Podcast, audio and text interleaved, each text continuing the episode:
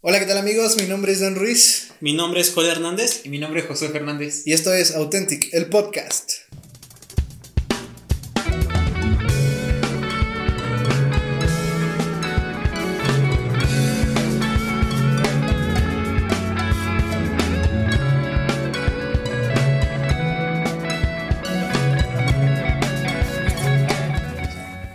¿Qué onda Authentics? ¿Cómo están? El día de hoy estamos muy contentos en un relevancias más.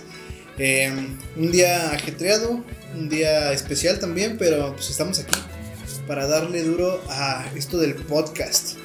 Y pues realmente fue una semana muy movida, hubo muchas eh, noticias, hubo muchas cosas relevantes que pasaron esta semana.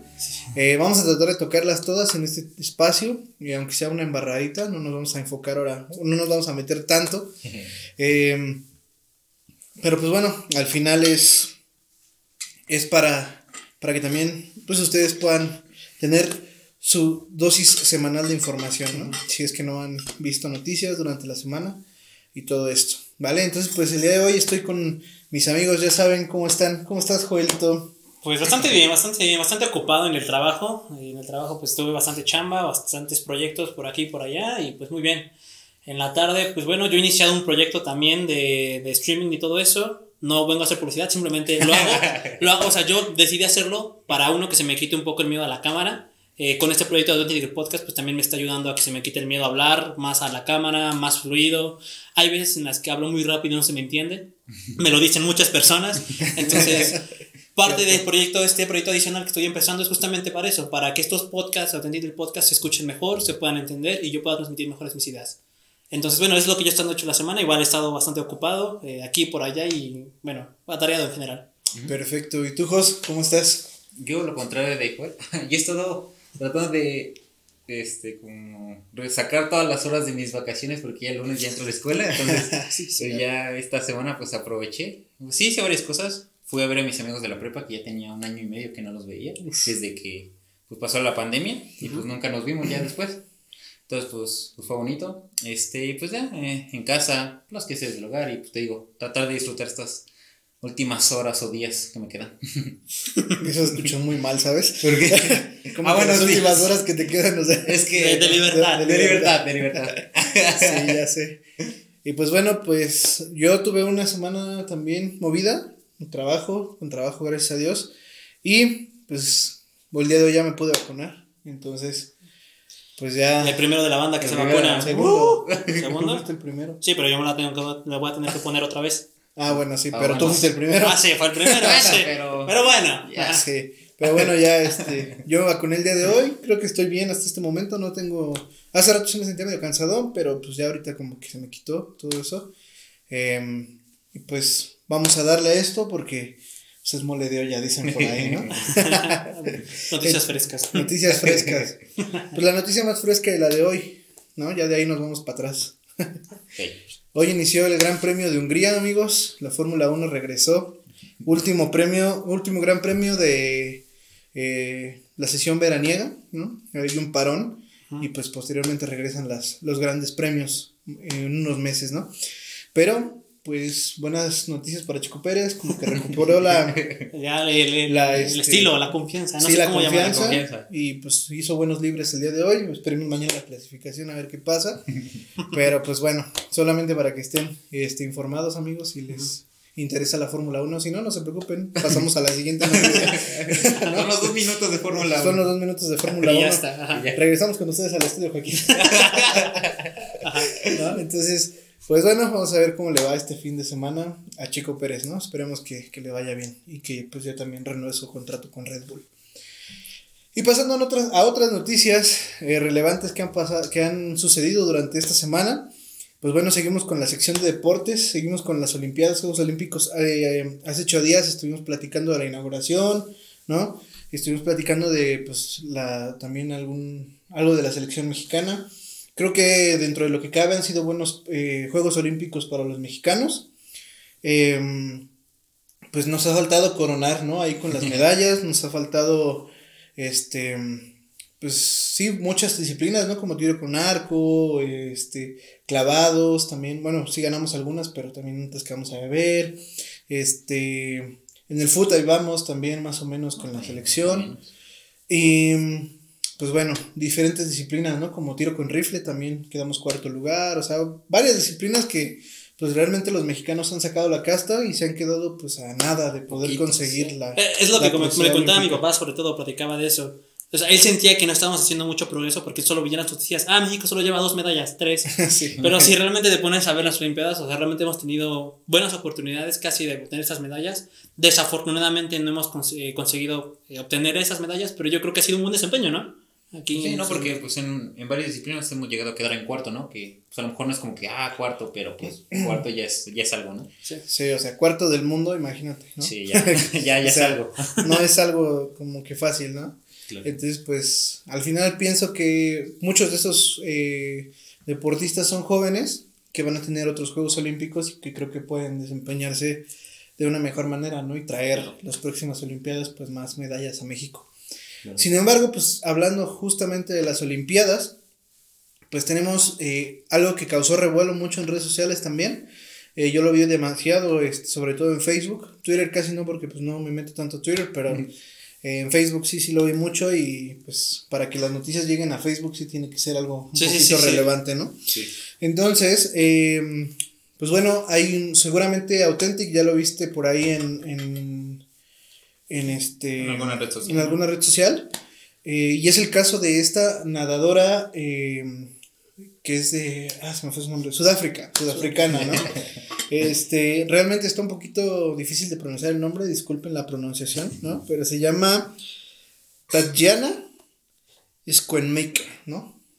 Ah, Algo así. letras más, letras menos. el tema, o el por qué se volvió tan viral esta chica, es porque precisamente en la final utilizó una gorra que decía Soli Deus Glory, ¿no? O sea, en latín. ¿Qué significa? Solo a Dios la gloria justo viene a relación con lo que hablábamos hace dos podcasts, ¿no? Sí, sí. Acerca de, pues, cómo, cómo te mueves tú dentro del, de, como deportista, ¿no? Para compartir el evangelio, para compartir algo, ¿no? O para dar ese reconocimiento también a Dios de lo que está pasando. Esta, esta nadadora logró el oro olímpico en los 200 metros y batió un récord también. Sí, así Entonces, pues precisamente, o sea, ¿cómo? Eh, pues también esta parte de, ¿cómo se puede decir? De compartir tu fe, ¿no? Con, esa gorra, con un estampado, con lo que sea. Sí. dándole reconocimiento a Dios, puede hacer que también tú puedas llegar a, conseguir ese, tipo de, reconocimientos, ¿no? Porque al final ella da el reconocimiento a Dios de lo que logró y la, en las Olimpiadas o sí, dan el reconocimiento a ella, ¿no? Por haber logrado eso. Claro. Entonces yo creo que está padre. ¿Cómo ven ustedes? Eh, igual leyendo noticias de esta misma nadadora, o sea, antes de iniciar siquiera los Juegos Olímpicos, justamente yendo a Tokio, igual en Instagram subí una foto de ella y pues con una, con una oración justamente a Dios, ¿no? Explicando, pues eso, gracias a Dios por darme la oportunidad de estar aquí y espero pues dar, dar lo mejor, ¿no? Y que tus fuerzas estén sobre mí. A grosso modo eso fue lo que publicó en Instagram y como comentaba Daniel, o sea, al final e, es padre ver que cualquier persona que profesa su fe la comparte al mundo. Y digo, no es necesario, lo comentamos en el podcast pasado, ya hace dos, o sea, no es necesario tener que expresarlo explícitamente. Basta, pues, con llevar un pequeño símbolo, algo que pueda decir, ah, en efecto, tal vez ella está ahí, no por sus méritos, sino por su, por su fe. Y en este caso yo creo que el que tenga una, ¿cómo se llama? Las capuchas. La gorra. La gorra, la gorra, este, diciendo eso solo a Dios la gloria, pues yo creo que es una buena forma de, de expresarle al mundo lo que ella cree, lo que ella profesa y pues que más personas se puedan eh, interesar en eso. Es lo que comentamos. Puede ser a veces un punto de debate de tener que llevar objetos religiosos. Yo creo que mucha gente critica, ¿no? A los que llevan a lo mejor un collar, el típico collar de pececito, el típico collar con la cruz, a lo mejor de la religión católica que llevan sus, este, no sé, e-, ese tipo de artilugios. Es crítica, es crítica a las diferentes religiones, no solo a la nuestra. Entonces la pregunta es aquí, como siempre, ¿no? ¿Hasta qué punto es, es bueno llevarlas, no llevarlas? Eh, no sé, entonces les ha pasado algo similar, han llevado alguna vez una playera o una, no sé, algo relacionado con la fe cristiana y les han dicho algo, ustedes, no han tenido ningún, nada similar. Yo recuerdo que alguien, yo, tengo una playera que es una cruz y dice Jesús, este, y una vez me comentó, oh, está bien chida tu playera, yo, ah, gracias, o sea, bueno, no es como una crítica como tal, pero O sea, yo, esta, yo que sé, pues, esta persona pues no, no profesa una fe, pero me dijo, está muy chida tu playera. Yo, ah, muchas gracias, ¿no? Y, o sea, siento que mm, pues va de eso, ¿no? Realmente, pues no como querer demostrar algo, sino pues simplemente utilizar algo. Y como le dice esta nadadora, ¿no? Nada más como que, en este caso ella, bueno, por lo que yo puedo entender, solo pues dijo, mi confianza está en Dios y lo reconozco. Y ya está. Ella tampoco como que lo gritó, por así decirlo, en, en ese sentido, ¿no? Sí. Así es, yo creo que pues ella sabe que no fue como por sus méritos poder llegar a ese lugar, ¿no? Por ello la, la oración que, que publica antes, ¿no? De, o, en el viaje hacia Tokio. Entonces creo que en ese, en ese punto, pues ella está reconociendo desde el día uno, antes de que empiecen las Olimpiadas, que Dios la ha puesto en ese lugar, ¿no? Mm. Obviamente después viene el reconocimiento ya después de ganar, de, de sufrir, de sudar y todo llega y, es campeona del mundo y pues sigue reconociendo a Dios, ¿no? O sea, y creo que eso es, al final es eso, o sea, los logros que tú tengas son gracias a Dios, ¿no? Como lo habíamos platicado en podcast pasados. O también lo malo que te pase también es gracias a Dios, ¿no? Al final. Entonces creo que em, esos son como que los verdaderos o bueno, para mí, ¿no? Para mí, perdón si ofendo a alguien cuando estoy Pero para mí, o sea, eh, ese tipo de acciones podríamos decir que son, son personas que adoran a Dios en espíritu y en verdad, ¿sabes?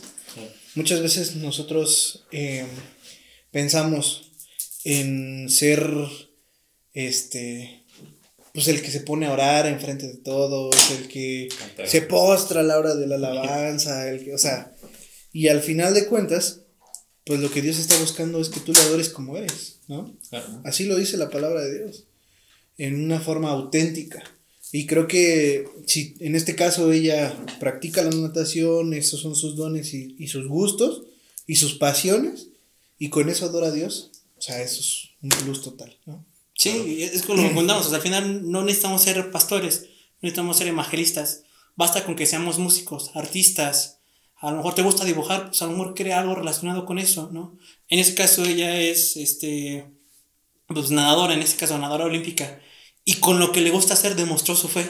Entonces yo no veo por qué tú, que dices, ah, es que yo, yo, yo no sé hacer nada, yo no puedo hacer ayuda en la iglesia, tienes muchos dones, habilidades que tal vez no se apliquen a la iglesia, pero que puedes aplicar al mundo, y con eso puedes adorar a Dios, ¿no? Yo creo que a veces se nos olvida eso.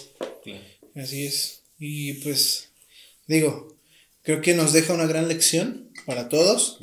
Y pues nos toca ponernos las pilas, pensar en dónde estamos parados y pues en qué momento nosotros podemos también dar ese eh, mensaje que ella dio, ¿no? En ese momento, sin tener que hablar, sin tener que aparentar, sin tener que nada, ¿no? Entonces, pues bueno, buenísimo esa parte, fue una buena noticia, fue algo que, que estuvo bien padre también. Y bueno, pues de ahí seguimos en la sección de deportes, ¿no? Sigue transcurriendo la Copa Oro. México acaba de pasar a la final, a la final, a la, sí, a la final. Le ganó a Canadá ayer. Entonces, pues con eso eh, tiene su pase para la final. Me parece que es contra Estados Unidos. Entonces será este fin de semana igual. El día de mañana temprano juega la selección mexicana, pero en Tokio, en los Olímpicos, contra Corea. Entonces, pues Digo, si no tienes nada que hacer a las 6.40. no, es cierto. Este podcast va a salir después del partido. Olvídalo. Em, seguramente ya cuando escuches este podcast ya sabrás cómo quedaron, si México pasó, si no pasó. Pero, eh, pues bueno. Este, pues así. yo sinceramente, eh, o sea, yo no soy eh, tan fanático del fútbol, pero yo no pensaba que México tuviera todavía el pues la, ¿cómo llamarlo? Talento, el nivel, en el Copa Oro, porque siento que inició muy mal la Copa Oro y sinceramente lo había olvidado por completo y veo que sí, en efecto, ya pasó a finales con Estados Unidos. Entonces, no, sé si fue mi sugestión, si escuché comentarios random de alguien por ahí y como no le presto atención al fútbol, yo me quedé con esa idea de que México no andaba rindiendo bien en, el fútbol. Pero al parecer sí, ¿quién lo diría? Ah, bueno, en mi caso yo, como, yo como que yo no conozco nada del fútbol, me agradezco, ¿no? Agradezco que pues, México haya pasado a final. Pues en realidad no le fue tan mal la Copa Oro porque solamente recibió un gol en contra. O sea, sí, ganó todos sus partidos. Sí, sí, sí, acabo de ver que es casi Canadá le metió ayer el gol, pero. El 2-1. Nada más. Entonces, pues no había recibido gol en la Copa Oro. Sí. ¿no? Sí, ¿quién, sabe dónde escuché ese comentario? ¿Quién sabe dónde escuchaste? Sí, Exactamente. De hecho, de hecho. De hecho. Pero bueno, pues al final, este, pues vamos a ver qué pasa. Esperemos en Dios que todo salga bien para México. Si nos está escuchando en otro país, pues, este, ni modo, saludos. Hola. Amigos de Colombia. Este, pero bueno, al final, pues, pues vamos a esperar, vamos a ver qué, qué sucede. Obviamente este resultado, pues se los vamos a estar trayendo la próxima semana, ¿no? En el próximo Relevancias. Y pues bueno, vamos a seguir con esto. Vienen otras tantas noticias que a lo mejor em, de alguna manera no son tan alegóricas como estas que vamos a tener. pero, eh, pues sí, sucedió que esta semana em, hubo una, una polémica que se desató en redes sociales porque este pues un personaje de una caricatura, ¿no? De los Baby Muppets, eh, lo convierten en, en, una, en, un personaje trans, ¿no? Entonces, ahí hay una controversia muy fuerte, ¿no? Porque al, pasa ahora la inversa de lo que pasó hace unos meses con Pepe Le Pew, ¿no? O algunas otras caricaturas que decían que eran machistas, etcétera, y las cancelaron. Bueno, pues ahora va la inversa, ¿no? Pasó que eh, este Gonzo, el personaje de Gonzo de la serie, eh, lo convierten en trans y entonces toda la parte que apoyaba a lo mejor a Pepe Le Pew y todos estos, ahora está en contra de este, pues de este personaje, ¿no?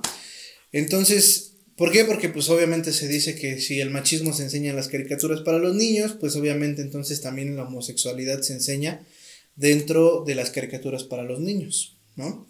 Y creo que, o sea, tienen un punto ambas partes. Creo que sí tienen un punto ambas partes. Pero antes de dar mi punto, quiero escucharlos a ustedes. yo, creo que, o sea, esta conversación viene desde dos variantes para mí. No sé si ustedes escucharon la noticia hace, hace muchísimo tiempo, ¿no? De que el live action de la sirenita iba, en vez de ser una personaje blanca con el cabello rojo, iba a ser un personaje de color negro, ¿no? Entonces, y hubo mucha crítica sobre ese personaje, es como, ¿por qué van a cambiar el canon, no? ¿Por qué van a cambiar la historia que ya está escrita? Y así como ese personaje de la sirenita, han habido muchos personajes en todo este tiempo que, les han, que les han cambiado, que les han cambiado algún rasgo, algún rasgo, ya sea este facial, ya sea algún rasgo de, de, de dónde viene la persona, de color de ojos, de color de cabello. Algunos aún más exagerados, como cambio totalmente de, de cómo se llama de género, de hombre a mujer, mujer a hombre. Creo que en los cómics y en el mundo de las películas pasa eso muy seguido. Creo que Marvel ha cambiado muchos personajes de cómics de hombres a mujeres y viceversa. Y siempre ha habido mucha polémica al respecto. Entonces yo creo que la primera polémica parte de ahí. Creo que mucha gente ya está acostumbrada a ver un personaje, en este caso a los Muppets, que en este caso es eh, Gonzo, bueno, Baby Gonzo porque es la de los Baby Muppets. Ya está acostumbrado a verlo como si fuera un varón, ¿no? Si no ubican quién es Baby Gonzo, bueno, Gonzo en general es un personaje que, que es como un muñeco color azul con una nariz de calamardo, o sea, de casi siempre utiliza como una, playa, una playeta hawaiana o algo así, entonces, él, él, es Gonzo, ¿no? Entonces yo creo que muchas personas crecieron viendo los Muppets, ya sea eh, en su serie original, en la película que es más reciente, entonces yo, yo creo que es eso, o sea, mucha gente está acostumbrada a ver a un personaje en, en un rol, en una característica, y que te lo cambien de repente, pues es, es polémico. Pero viene la segunda capa y la más complicada. No solo le cambiaron el nombre, no solo le cambiaron el color, una forma. Abiertamente dijeron que era trans. En ese, en ese, en ese episodio de los Baby Muppets, si no, no revisaron en ninguna red social, aparece Baby Gonzo con un vestido de mujer, totalmente. Y dice algo de que es que yo no me siento como debería ser, ¿no? algo así de que yo soy otra persona, me gustaría ser alguien más, algo así. Entonces dio un discurso relacionado pues justamente a la parte del, del, del, pues, del transgénero y todo eso, ¿no? Entonces, para mí, para mí está, está difícil. este, porque es meterse en un tema otra vez siempre controversial. Delicado. Ajá, en este podcast ya hablamos temas controversiales un poquito, sobre todo en vivencias, hemos hablado un poco de esto. Entonces, ¿qué, qué te puedo decir, Dan? ¿Qué, ¿Qué, qué, te puedo decir que no hayamos comentado? Es que, como tú comentabas, hay ambos puntos, hay muchos puntos de vista y cada quien ataca de su punto de vista, ¿no? Claro. Es como si, si queremos, bueno, mucha gente está apoyando al movimiento LGBT, entonces, como está a favor de eso, pues la, las televisoras se suman. Entonces, yo creo que mucha gente, bueno, muchas televisoras, por presión social solamente, deciden meter un personaje gay o un personaje transexual, ¿no? Yo creo sinceramente que sucedió lo mismo aquí. Los Mini Mopeds este, quieren que llegue a más personas, quieren decir, ah, nosotros somos una. inclusivos. Somos una televisora inclusiva, pues vamos a hacer ese cambio. Mucha gente critica, ok, si dices eso, ¿por qué no mejor creas un personaje nuevo que sea que sea de ese género, o sea, que sea transexual? Pero desde inicio, ¿no? Porque pues, al final, pues solo, bueno, yo pienso que solo tratan como que cambiándolo así, baja, ¿no? O sea, ni siquiera como que le dan como que un, yo sé que es una caricatura para niños, ¿no? Pero mínimo, aunque sea un contexto, un, contexto, no un desarrollo, aunque sea, porque es en general, en, todas las películas, pues regularmente estos personajes no tienen como que un contexto, un trastorno o un trastorno, un, un, trasfondo. Entonces realmente pues solo es como que, ahí está, toma, ya no me digas nada. Y es que eso es todas las empresas. Exactamente. A mí sinceramente lo que más me, más me molesta de ese tipo de series o sea, ya si te das cuenta en Netflix, siempre hay un personaje que es mujer, hay un personaje que es una mujer que es la típica mujer ruda, está un personaje, un amigo gay, el típico amigo gay, y está el protagonista. Y no desarrolla ni al amigo gay ni a la mujer, solo al protagonista. Y es como comentaba José, me molesta que solo metan porque sí, para cumplir una lista, ¿no? Es como, oh, que somos inclusivos, palomita. Check, ¿no? y ya. y ya está. Entonces, yo, yo creo sinceramente que lo hicieron por eso, o sea, la televisora lo hizo por eso. Hay que decir, somos inclusivos y qué mejor manera pues, de que pues, hacer un personaje gay, transexual y todo eso. No sé si sea lo conveniente que agarraran un personaje y lo hubieran cambiado totalmente a transexual. Habrá opiniones. En mi caso, yo no creo. Me, me hubiera gustado más que hubieran agarrado otro personaje. si tuviera que hacerlo. Pero bueno, son, son muchas cositas por aquí y por allá. Sí, creo que, pues como dicen, son temas controversiales, pero que al final todas las empresas eh, de, de, entretenimiento, pues están eh, cayendo en eso, ¿no? Porque si no, ahora todo es cancelable. y al final, o sea, el hecho de que ellos sean minoría, los hace mayoría. No sé si me entienden. Sí, sí, sí. O sea, porque pues, es que se victimizan. Y pues entonces todo mundo dice, ah, no, pues hay que apoyarlos. Sí. ¿no? Y entonces viene, pues, menos es más en ese aspecto, ¿no? Entonces, creo que pues es una situación complicada. Em, como ya lo hemos dicho en otros podcasts, nosotros no estamos a favor del movimiento LGBT. Respetamos, sí. Y yo creo que, o sea, el hecho de que para niños haya este tipo de, de, este, pues de caricaturas, de enseñanzas desde pequeños, no está chido. Así como tampoco está chido, pues los personajes estos que maltratan a la mujer, que son machistas, que enseñan esa parte, tampoco está padre, ¿no? Pero eh, pues yo pienso que, o sea, cuando el niño ya tenga una, una forma o, ya sea más este, racional, ¿no? Que ya tenga un poco de experiencia, entonces sí, pues ya va a decidir, ¿no? Al final. Pero creo que, pues en, en, su, en su niñez, no deberíamos de tocar. Y, y, yo creo que, o sea, parte de por la cual hacemos este podcast en, en concreto, relevancias, es justamente para eso, informarlos a ustedes Muchos de ustedes que nos ven a lo mejor tienen un hijo, tienen un sobrino. No a lo mejor nunca se enteraron de que pasaron este comer, bueno, esta, este programa en la televisión. Tal vez aquí en México todavía no aparece ese episodio, no lo sé, no estoy muy seguro. Pero la tendencia va a eso. Más temáticas de ese estilo van a empezar a llegar a todos lados. Al mundo infantil, a las televisoras infantiles y a las televisoras juveniles y adolescentes.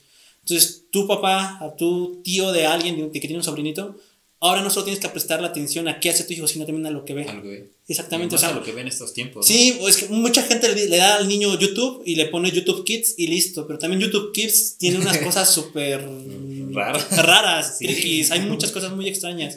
Mucha gente dice, ok, no le pongo YouTube Kids, pero le pongo TV Mexiquense en el canal para infantil o en la zona infantil, ¿no? O yo qué sé.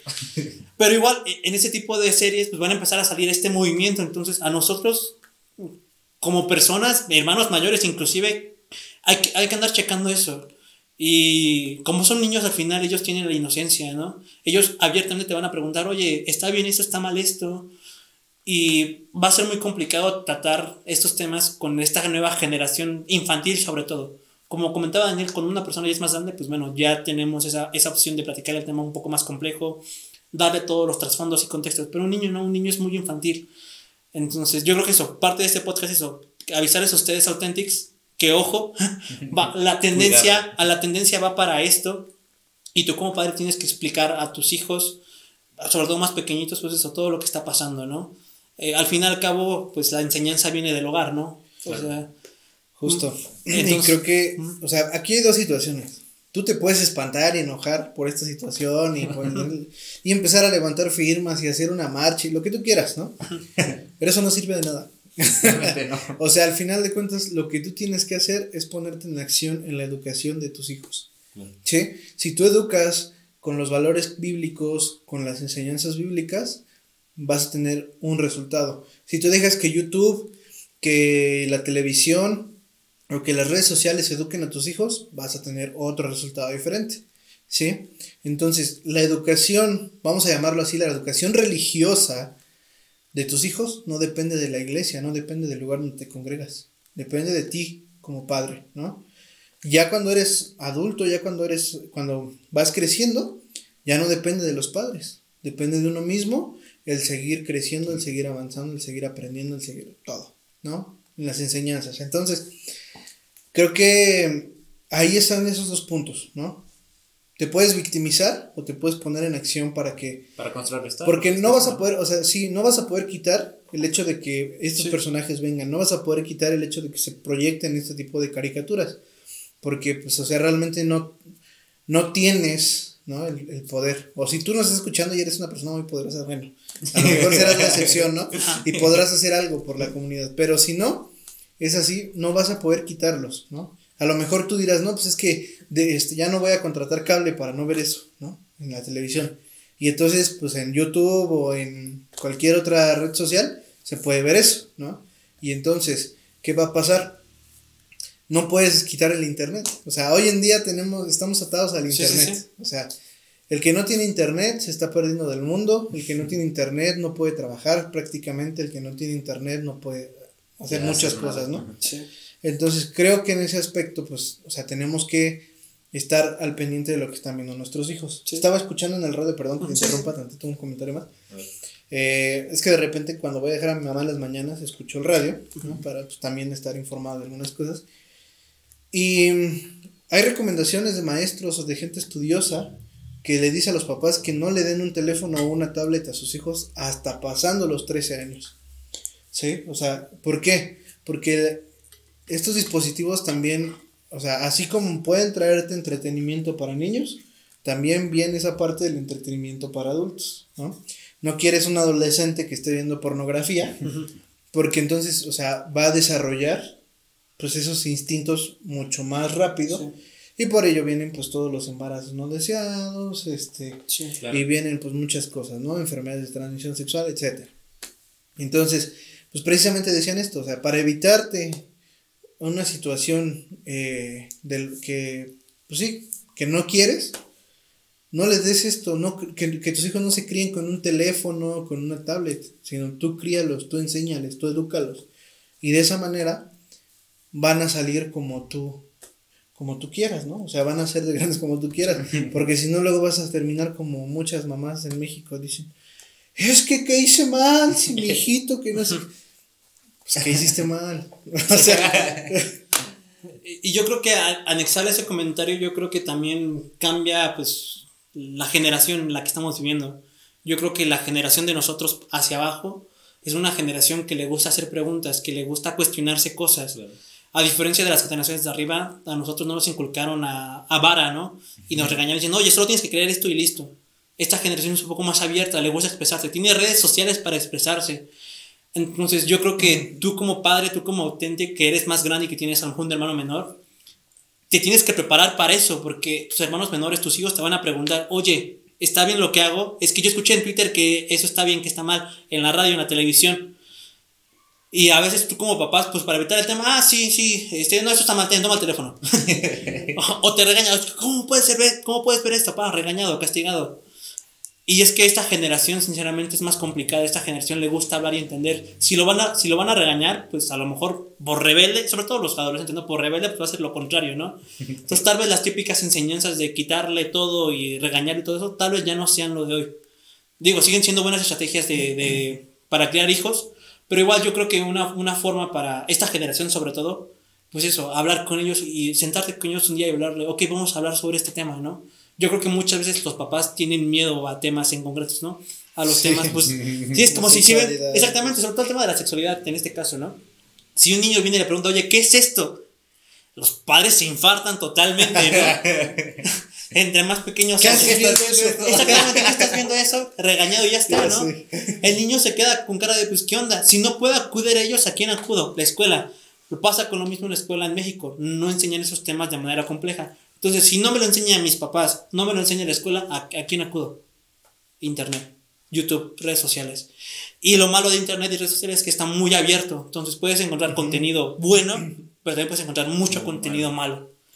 Entonces, yo creo que eso, o sea, yo creo que los padres tienen que cambiar el chip ahora. y Ya no tienen que decir, estás regañando, estás prohibido. Al contrario, siéntate a hablar con ellos y no te espantes. Al contrario, enséñale bien las cosas. Enséñale bien por qué debe hacer esto, por qué no. No solo digas, por qué no y listo, ¿no?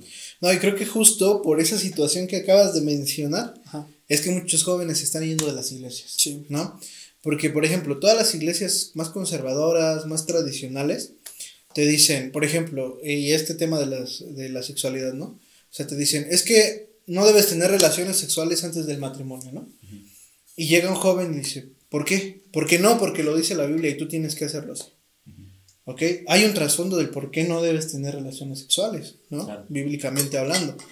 El tema es que hay muchos pastores, o la mayoría de los pastores adultos, tampoco están acostumbrados a tratar esos temas. ¿sí? Se van, Entonces, ¿no? ajá, exacto. Entonces solamente pues tratan de evadirlos. Muchos porque no están preparados, muchos porque pues les da pena hablar de esa situación y muchos pues por la época en la que se desarrollaron, ¿no? Claro. Entonces, creo que eh, a hoy en día hay pastores más jóvenes que sí tocan estos temas, que sí dicen por qué, que sí todo esto. Y está bien padre porque al final, donde están esos pastores que contestan las preguntas difíciles, es donde los jóvenes se están congregando. Claro. ¿Sí? Y los donde no está eso, los jóvenes terminan yéndose y muchas veces ni siquiera buscan otra iglesia donde les puedan contestar las preguntas, sino lo que hacen es, ¿sabes qué? No me supiste contestar, vámonos, bye, ya no creo en Dios, ya me Y ya. voy y, adiós, ¿no? Y entonces, que, o sea, esas situaciones, eh, pues no están padres, o sea, tú como pastor, si nos estás escuchando, pastor, pre- este predicador o líder, Como persona, ¿no? como- o como ¿no? persona, prepárate para estos temas, o sea, Sí. Porque es lo que porque Pablo. al final de cuentas, si te das- o sea, en este tema específico de la sexualidad, muchas veces hay gentes, hay creyentes, que el hecho de que cuando tú te casas, el tener relaciones sexuales con tu mujer, o con tu esposa, con tu esposo, es pecado. Y está mal. Y solamente debe ser para procrear. Y hay una cosa muy que debes de entender dentro de todo eso, ¿no? Entonces, creo que precisamente por esa desinformación, pues pasan esas cosas, ¿no? Sí. Y al final, yo conozco pastores adultos y pastores jóvenes que te dicen, o sea, esa parte de mi relación con mi pareja, obviamente casados todos, es lo máximo. O sea, es, es una experiencia, puff, ¿no? Y entonces, ¿qué pasa? Que te dicen, no, es que es malo, ¿no? Cuando eres joven te dicen, es que es malo, no debes hacerlo, ¿no? ¿Y, y qué pasa cuando llegas con alguien que te dice, no, es que es lo máximo?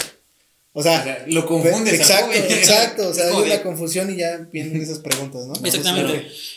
Y, como este tema, pues muchísimos otros Muchísimo. temas, ¿no? El tema de to- tomar, exactamente, tomar el alcohol, drogas, cigarro. Si nos metemos ya en esos temas controversiales, igual, el tema del LGBT, la homosexualidad, El aborto. el aborto. O sea, son preguntas que un niño le va a pasar por la cabeza porque lo va a ver en todos lados. Lo va a ver en la media, lo va a ver en, en internet. Y desde muy temprana edad, ¿no? Porque ya hay, bueno, yo tengo sobrinos, ¿no? A veces también preguntan cosas como que, bueno, ¿qué onda? Yo no creo haber recordado preguntar esto a esa edad, pero por una parte es como de, qué genial que desde esta edad como que quieren entender, pero por otra parte es como de, pues yo me siento que me tengo que preparar porque a veces Sí. no sé contestarle. Exacto. O no sé cómo hablarle a un niño, ¿sabes? De ese tema. Entonces, creo que al final lo que decía Joel, pues es cierto, ¿no? Es como que adaptarte a las nuevas generaciones, ya sea que seas un joven o que seas un padre o que ya tengas esa tercera edad, o sea, de tercera edad. Sí. Porque, pues los niños van a preguntar, ¿no? Ya sea que muy pronto o van a preguntar, ¿no? Entonces yo creo que nada más es adaptarse, ¿no? No quedarse con la idea de que esto me funcionó en el pasado, a lo mejor como padres, Sí. y a lo mejor con tus nietos quieres hacer igual. No, es adaptarte, ¿no? Sí, sí, sí, en serio, en serio hay muchos temas que a lo mejor est- estaría padre, a lo mejor lo lanzo como idea a nosotros como técnicos del podcast, hacer un podcast eso, preguntas, ¿no? Preguntas que tengamos todos los jóvenes de esta edad. Eh, por ejemplo, en mi caso, que yo estoy terminando la carrera y que ya estoy trabajando, yo tengo un montón de preguntas a lo mejor con el tema de conseguir un departamento, que la paga de la luz, electricidad, del SAT, todo eso, ¿no? Son preguntas que sinceramente en la escuela no te enseñan. enseñan. A si eres más jovencita. no, no, no, ¿En dónde? Exactamente. O sea, hay gente que le tiene miedo al SAT. exactamente, le tiene miedo al SAT. o sea, datos, datos duros. En México el 50% de la población está en la economía informal. Por eso mismo, tiene, tiene miedo a la hacienda, a SAT, impuestos, de que nos cobran más, de que nos roba el... Declaraciones. declaración. O sea, hay, mucho, hay muchos temas que nosotros los jóvenes no entendemos. Y jóvenes tienen otras preguntas también. El tema de la sexualidad es uno, el tema del alcoholismo es todo eso. Y son preguntas que nos da miedo hacer, sinceramente, porque eso, si vamos con un pastor, nos van a regañar. Si vamos con nuestros padres, nos van a regañar. ¿Por qué estás preguntando eso? ¿Por qué estás preguntando? ¿Qué estás viendo, no? Y te ¿Qué estás haciendo? y, te quedas, pero es que yo tengo una duda realmente seria sobre eso, ¿no? Entonces, o sea, son muchas preguntas que en serio, que, que tú como pastor, que tú como líder debes estar preparado a responder y de la mejor manera, ¿no? O sea, tal vez sí va a tocar reprender a algunos jóvenes, por supuesto, pero enséñales. O sea, no solo reprenderlos y regañarlos porque sí, enséñales por qué lo que hicieron está mal, por qué lo que hicieron está bien, por qué lo que hicieron, o sea, dale una explicación a, a, esas cosas. Y créeme que la generación de jóvenes te, te, va a agradecer. Y como comentaban, o sea, sí he visto eso, he visto que muchos jóvenes se han ido a iglesias donde les explican por qué. No solo les regañan y listo, no solo les ponen un pero y ya, adiós. Exacto. Sí, y justo un tema que va de la mano que vimos esta semana, precisamente ya de todo esto de redes sociales y todo este rollo. Yo no soy una persona conspiranoica, ¿sabes? o sea, realmente no, no me gusta como entrar en ese, en ese mood, ¿no? Si fuera conspiranoico les diría, ajá, justo hoy me puse el 5G, ¿no? Y ya agarré señal más chido. ¿No Pero... te un TikTok de ponerte una llave o algo de metal que se te pegaba? No. a, ver, aquí en cámara. En cámara. No, no, no. Entonces, este. Pues digo, yo nunca he sido así como conspiranoico ni nada. Pero a veces sí me gusta como que ver ciertas cosas, ¿no? o sea, Pues saber, sobre todo saber, ¿no? Porque pues luego hay gente que nada más te quiere marear con cosas. Pues si tú conoces y realmente pues tienes un... No, no voy a decir que profundices, pero tienes por lo menos una embarrada del tema, pues no es difícil que te mareen, ¿no? Con las cosas que te dicen. Entonces justamente hay un programa que se llama La Voz. No es La Voz México. ese programa, no, Ese no. Es un programa que pues, al parecer suben a YouTube. Entonces si lo puedes buscar así, La Voz, ahorita te digo cómo, cómo se apellida. César Vidal. ¿Sí? Doctor César Vidal, dice aquí. Y el programa se llama La Voz, ¿no? Es igual como un podcast, como una cosa así. Y el, en el cual pues hablan de precisamente algo que es como conspiranoico, ¿no? O sea, realmente aquí como ellos lo plantean no es una teoría, sino es una conspiración realmente. Eh, y es algo que me llegó así en un grupo de WhatsApp. Y como escuchen esto, ¿no? Ajá, esto. Yo lo vi y dije, ah, caray. A ver. Dije, sí, pues hay que investigar un poquito más, a ver por qué están diciendo esto, ¿no? Y se los mandé aquí a los muchachos y les dije, a ver, chequen esto, vean qué onda, qué, qué, qué, pueden, qué podemos sacar de aquí. Y pues precisamente habla de una agenda globalista, ¿no? Eh, un movimiento globalista eh, que es el que controla el mundo, ¿no? Básicamente la masonería, ¿no? La famosa masonería. Pero pues obviamente le ponen otro nombre y ¿no? En fin, nos está hablando este vato en este podcast acerca de, eh, pues precisamente esa agenda que tienen, en la cual lo que quieren hacer, su, su función principal es eh, derrotar a la familia, ¿no? O sea, borrar a las familias. Por ello que están dándole tanto auge al movimiento LGBT y en realidad tiene sentido, ¿no? O sea, si tú entre hombre y hombre no puedes procrear, entre mujer y mujer no puedes procrear, pues en algún momento dado de la historia no van a existir las familias. ¿No? Porque pues podrás decir, no, es que un hombre y un hombre pueden ser una familia, una mujer, no. Pero bueno, yo no creo, ¿no? En realidad yo no creo, puede haber muchas deficiencias realmente. Eh, obviamente también en las familias normales hay, muchas deficiencias, ¿no? Y muchas cosas. Pero si de por sí es difícil en una familia normal, creo que es mucho más difícil en una familia homosexual, ¿no? No sé, no me crucifiquen, por favor. este, ese es mi punto de vista. Entonces, pues hablan precisamente de este tema, ¿no? Y yo me pongo a pensar y digo, o sea, yo no apoyo el movimiento LGBT, abiertamente lo digo, ¿no? Yo no lo apoyo, respeto, ¿sí? Conozco personas que son, que pertenecen a estos movimientos, y yo me llevo bien con ellos, o sea, al final no les hago feo, ni mucho menos, ni los juzgo, ni los trato mal en nada, ¿no? O sea, al final eh, ese es el tema. Pero sí, de alguna manera como que siento me siento mal por esta situación, por lo que escuchaba en el video, del hecho de que estén desvirtuando el movimiento, ¿sí? O sea, obviamente, pues toda la gente que lo sigue, pues como borreguitos ahí va pensando que son cosas buenas y que va para adelante y que son progresos y todo. Pero si realmente existe esta agenda que estamos hablando, o sea, no voy a decir que existe, tampoco voy a decir que no existe, digo, si realmente existe, eh, pues creo que, o sea, es jugar con una ideología, con las, y jugar con las personas, o sea, realmente jugar con las personas para poder lograr un, un fin común que solamente va a beneficiar a cierto sector de la población, ¿no? Entonces, no sé ustedes cómo vieron eh, este, este tema y pues, sí quiero escucharlos, a ver qué, qué, podemos seguir platicando de esto. Jos, entrale, entrale, entrale. Bueno, yo cuando escuché y también pues leí, vi otro video y vi, leí algunas cosas. En general pues todo es lo mismo, ¿no? Sobre esta agenda, como ya comentó Dan es principalmente pues desvirtuar la, la, la institución que es la familia. Y pues también me puse a pensar en eso.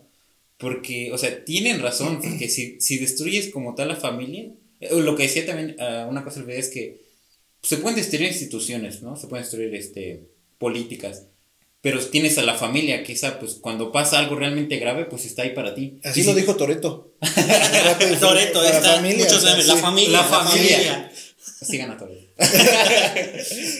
no, entonces yo creo que meterte al núcleo de todo. Yo una vez también platicé con el papá de esto, de que realmente el núcleo de toda la sociedad es la familia, porque de ahí pues sale tu formación como persona, tu formación como hijo, como ciudadano y como padre, ¿no? A lo mejor. Y ya de ahí pues se va desenvolviendo. Entonces, si tú te metes a ese núcleo, pues sí puedes pegarle duro, pero a todo, a todo. Eh, lo que yo también le conté a mi papá, bueno, vez estaba hablando con mi papá, no, es que, ¿por qué tenemos a lo mejor ciertos problemas con jóvenes, hablando de jóvenes, ¿no? porque a veces uno se van de casa, porque están en alcoholismo, porque están en muchas cosas. Pues es a veces por la familia, ¿no? Por los padres. No hay comunicación con los hijos, el hijo hace pues lo que quiere, o sea, y eso solo es hablando desde un sector, que es en los jóvenes, ¿no? Porque hay eh, divorcios también, ¿no?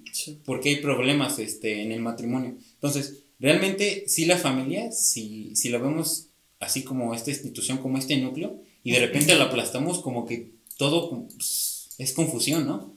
Sí, y, y es que ese, me encanta, me, me, encanta esto de la agenda globalizada, porque, porque en el sentido de más de literatura, porque este tema ya se lleva hablando en, en la parte de la literatura desde hace algunos años. Todo el tema de la ciencia ficción, de las distopías, utopías, todo eso, par, parte de esta, de esta idea, ¿no? Destruir conceptos generalizados, conceptos bases. Y como mencionaba, uno de los conceptos más importantes desde siempre ha sido la familia, ¿no? Entonces eso, hay sociedad, bueno, hay autores que escriben sobre sociedades futuristas donde eso, el núcleo está totalmente destruido. Tú como individuo ya no eres un individuo parte de una familia, eres un individuo único y por lo tanto te puede controlar la, la, el líder del momento, ¿no? El gobierno del momento, el, el, régimen del momento, ¿no? Por ejemplo, comentaban que si tú ya dejas parte de ser de una familia, de, de un ente mayor y solo eres un individuo, pues estás expuesto a todo, ¿no? No tienes con quién hablar, no tienes con quién platicar, Digo, a lo mejor puedes que tengas amigos y lo que sea, pero al final, al final del día es eso, la familia es la institución más importante, porque da igual que pase algo, siempre puedes regresar a ella. Da igual que haya una revolución eh, civil, se destruya el gobierno, se destruya la iglesia, se destruya todo eso, al final del día quien va a estar para ahí pues es tu familia cercana, ¿no? Y la familia que creas. Entonces yo, yo creo, o sea, eh, no creo en esto, o sea, me refiero, no creo en la agenda globalizada, en, mi caso, pero es, eh, pero es cierto que hay una tendencia muy a la alza hacia todo eso. O sea, no solo va el tema de que eh, con, el, con, el, movimiento LGBT, pues cada vez menos hay personas que ya, que ya, no van a tener hijos, ¿no? Que no van a poder procrear. Pero además, los que sí pueden tener hijos, también ya hay una descendencia, ya no quieren tener hijos. Claro. Por ejemplo, nuestra generación actualmente no quiere tener hijos. No, simplemente no quiere. No quiere porque bueno, la vida en por sí ya es más cara, ¿no? Hay que pagar muchas cosas, entonces no quieren por tener, por, por el dinero, ¿no? Otros no quieren porque prefieren las experiencias, ¿no? Otros no quieren porque simplemente no quieren tener un niño que cuidarlo y andarlo cargando, ¿no? Viene lo mismo, estamos rompiendo el núcleo de la familia, pero ahora en el otro lado, ¿no? Que es la familia heterosexual, la que nosotros conocemos, ¿no? Entonces, para mí sí hay, una, hay un descenso en esta institución de la familia. No creo que esté ocasionado por una por, por, una, por, agenda. por una agenda que en una institución mayor, yo creo que es la misma población la que se está regulando, la misma población es la que está dándole peso a todo eso. Como mencionaba Daniel hace rato, al final las minorías son las que controlan la masa. Y la minoría actualmente son el movimiento LGBT, la minoría es los jóvenes queriendo no tener hijos, la minoría es ahorita... La unión libre. Exactamente, la unión libre, por ejemplo, el tema de subir en Facebook fotografías, pues eso realmente, si te pones a pensar en el mundo, realmente hay pocas personas que tienen teléfono, que tienen internet, pero es lo que nosotros vemos más. y creemos que la vida es ir de vacaciones, estar en la playa, disfrutar. Entonces nos están metiendo esa idea, esa idea, esa idea. Y entonces poco a poco nosotros mismos decimos, ah, pues yo quiero eso, no quiero tener hijos. sí, ¿no? Pero al final eso, al final las minorías son las que están controlando las masas. Para mí no creo que dependa de una institución más grande, o sea, los 10 Illuminatis, los, la masonería, no creo eso, pero lo, lo, cierto, o sea, lo que es cierto es que todo va para, para, eso, para allá. Eh, desafortunadamente vamos para allá. Por ejemplo, he visto muchas estadísticas de que eso, de que para dentro de 100 años, o sea, cuando llegue el 2100, o sea, va a estar tan mala el tema de nacimientos de bebés, pues que tenemos, vamos a tener que preocuparnos ahora por eso, porque haya más población.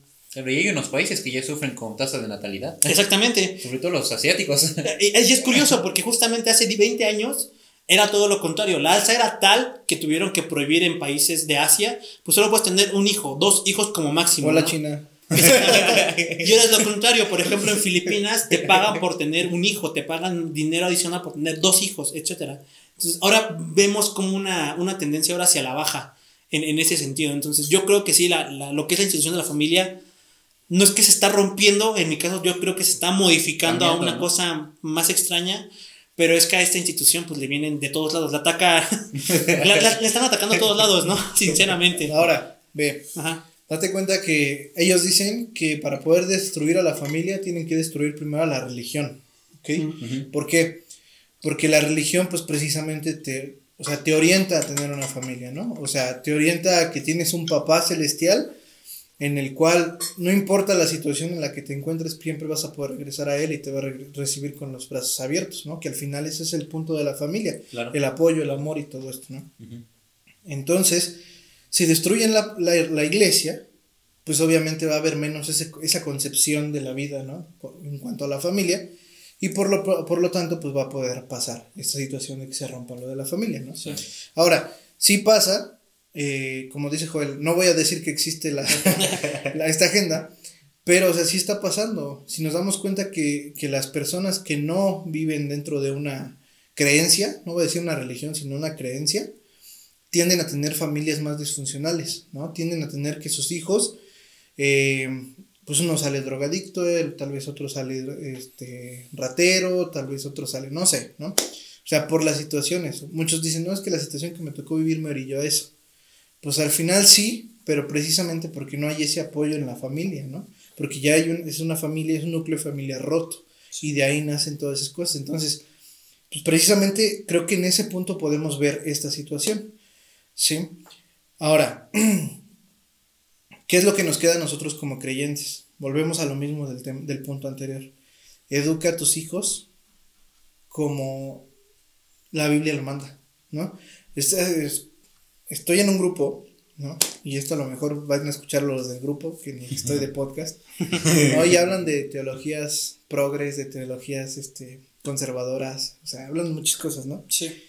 Pero sí me llamó la atención algo que decía un, un comentario de alguno de ellos, eh, que decía que la Biblia es un libro machista, misógino y anticuado, ¿no? Y que todo el tiempo se ha tomado mal. O sea, si, al final dice que cree en Jesús y todo, pero la Biblia la rechaza, ¿no? Entonces digo, o sea, yo me ponía a pensar y decía, en realidad, la Biblia puede ser machista desde el punto de vista viéndolo desde hoy en día, claro. ¿no? Pero en el momento en que se escribió la Biblia, lo que, lo que dice la Biblia es correcto. Ahora, ¿en qué nos tenemos que fijar nosotros y fundamentar nosotros en las enseñanzas? No tenemos que estar pensando. En el contexto cultural que exactamente, exactamente. es lo que pasa. Justo eso. El contexto cultural eh, y el contexto del tiempo en el que se, se vivió, ¿no? O sea, las culturas que tienen en, en, en, Israel, por ejemplo, no son las mismas culturas que tenemos nosotros en México, ¿no? O sea, yo he visto muchos que satanizan las calaveras, por ejemplo, ¿no? Aquí en México. Una calavera adornada ¿no? Como las de Día de Muertos. No, es como los cristianos satanizan eso. Ay, es que estás adorando la muerte. Es cultura.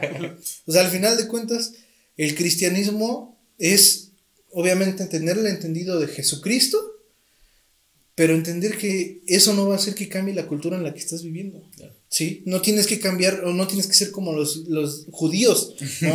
no tienes que ser o sea, si, si tus conquistadores, sí, perdón, si tus evangelizadores vinieron, de, vinieron de Francia, por ejemplo, como se dio aquí en México, no quiere decir que vas a tener las mismas costumbres que Francia, ¿no? O sea, por ejemplo, aquí en México y en toda Latinoamérica nos han dicho que el bailar, que el tomar y que el disfrutar y las fiestas son pecado. ¿Sí? Se han dado cuenta que todo, todas las iglesias dicen que eso es pecado. Pero los evangelizadores que llegan aquí, los franceses, estadounidenses y todo, se tomaban su copita de vino, ¿no? Se hacían fiestas, les gustaba bailar. ¿Qué pasa entonces? Es que vinieron y satanizaron lo que nosotros vimos culturalmente o que vivimos culturalmente.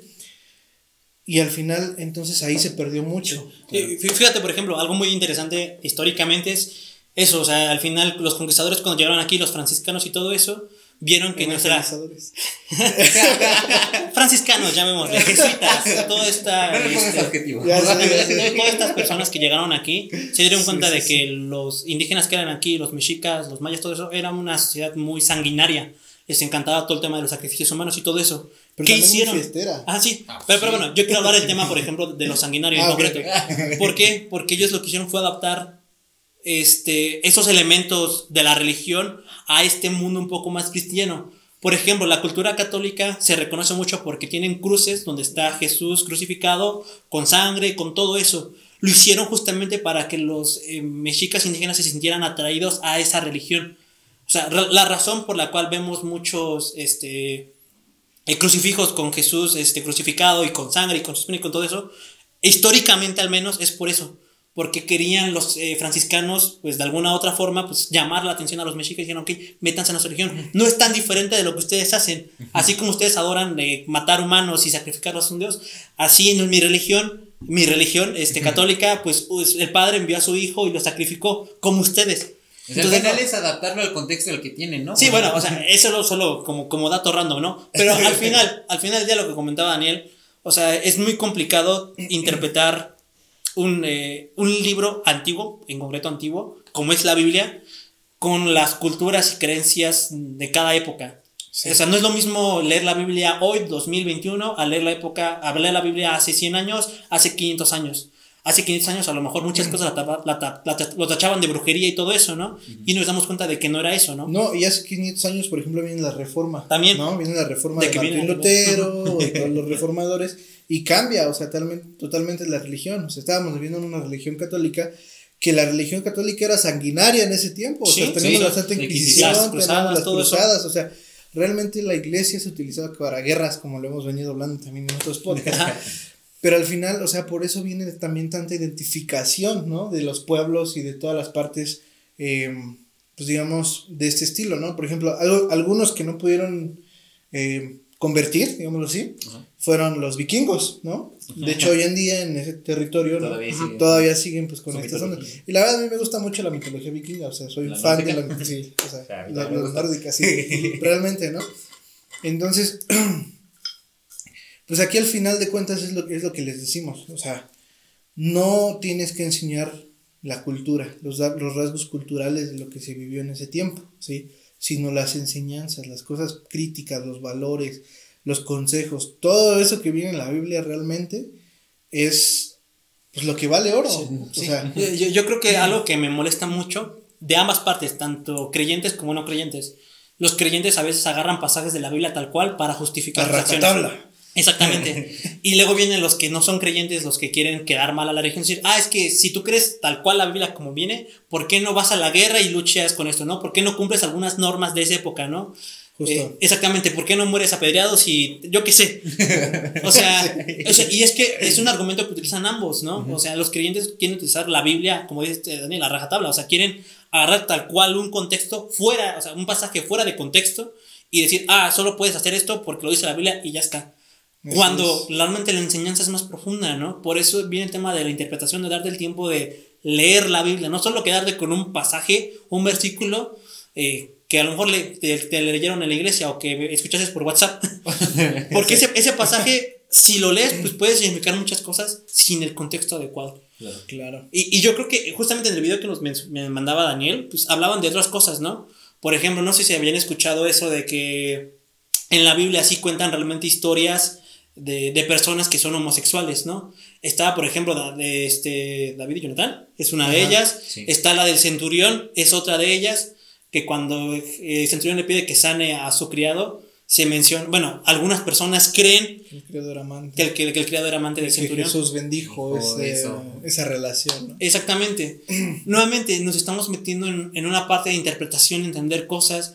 Y es que, bueno, la Biblia al final es, un libro compuesto por muchas partes, algunas cosas son históricas, algunas son más alegorías de lo que está sucediendo, entonces es, me molesta a mí sinceramente cuando los creyentes agarran eso, agarran la Biblia como si fuera tal cual, como debe de ser. Ahora, ojo, creo que es importante que también entendamos, si lo que vas a explicar con un versículo de la Biblia tienes, bueno, esta no es mi Biblia, mi Biblia viene ahí en la mochila, pero o sea, si vas a, lo que vas a explicar, si tienes que rebuscarle mucho para que pueda entrar, entonces está mal. O sea, igual, si viene una enseñanza y te la metían mucho así como que rebuscada y muy a la fuerza, eso no es lo que quiere decir la Biblia. O sea, al final de cuentas la Biblia es clara. Sí, y obviamente se le revela eh, por obra del Espíritu Santo a las personas que las leemos. Entonces, si tú, como te digo, o sea, tienes que rebuscarle mucho, no es. No es por ahí. No es por ahí, ¿no?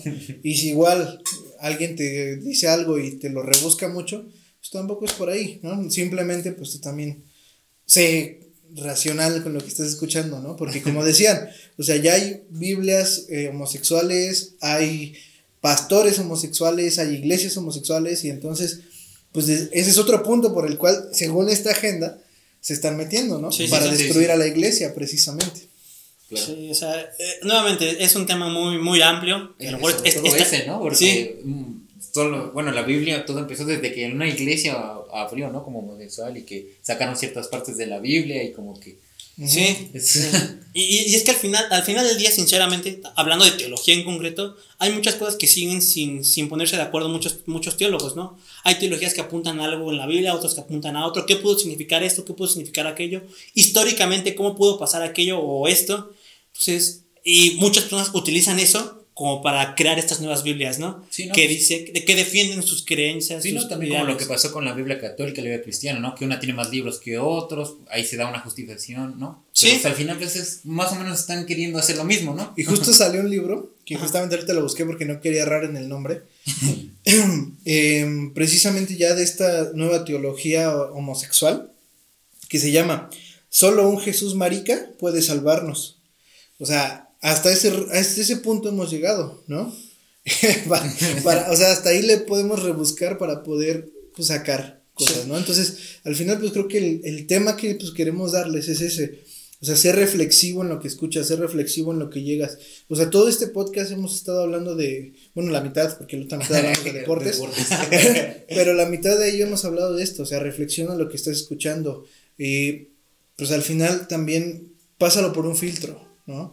O sea, tu filtro siempre tiene que ser Jesús, como lo hemos dicho, ¿no? He escuchado muchos que. De hecho, vi un meme hace rato que que se los voy a leer, se los voy a leer, porque realmente fue un buen meme, ¿no?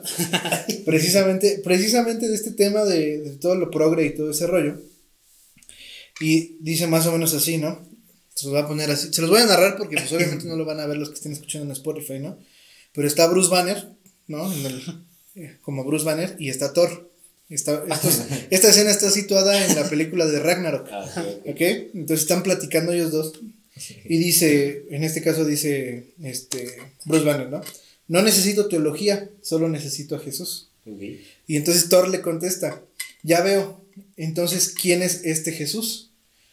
Y Banner le contesta, es Dios encarnado, el cual vino a salvar a la humanidad del pecado y... Y entonces Thor sale con una cara de sonrisa y le dice, estás haciendo teología. Entonces, al final de cuentas, o sea, pasa eso, ¿no? O sea, muchas veces decimos, eh, eh, bueno, nos contradecimos con las cosas que decimos, pero al final es eso, o sea, reflexiona lo que estás diciendo, reflexiona lo que estás oyendo y toma pues lo mejor que puedas sacar. Sí, yo, creo que eso, al final infórmate, al inicio lo que comentábamos, o sea, porque a veces muchas personas creen temas conspiranoicos porque no están informados. Porque comentaba Daniel, o sea, si te mencionan algo que tú quedas con cara de ¿what? ¿Puede ser cierto? pues sí, porque no sabes si es cierto o no, no tienes el contexto general. Entonces, muchas personas te pueden llegar con información de la Biblia, todo eso, y decir, es que esto está mal, siempre lo has visto mal, y tú, oye, tal vez sí. Pero tú, ¿cuántas veces te has puesto a leer todo ese pasaje completo, ese capítulo, ese libro completo para entender si lo que estoy diciendo sí es verdadero, si no? Entonces, como comentaba Daniel, o sea, hay que ser reflexivos con este y con otros temas. O sea, no basta con dejarlo a la ligera. Entonces, sí, ponte a estudiar en ese caso, consulta a Dios también, platícale. Y pues eso al final, eso, sé más reflexivo con todo lo que consumes en las redes sociales y en general en el mundo. Voy a terminar con una historia. Sí. A ver.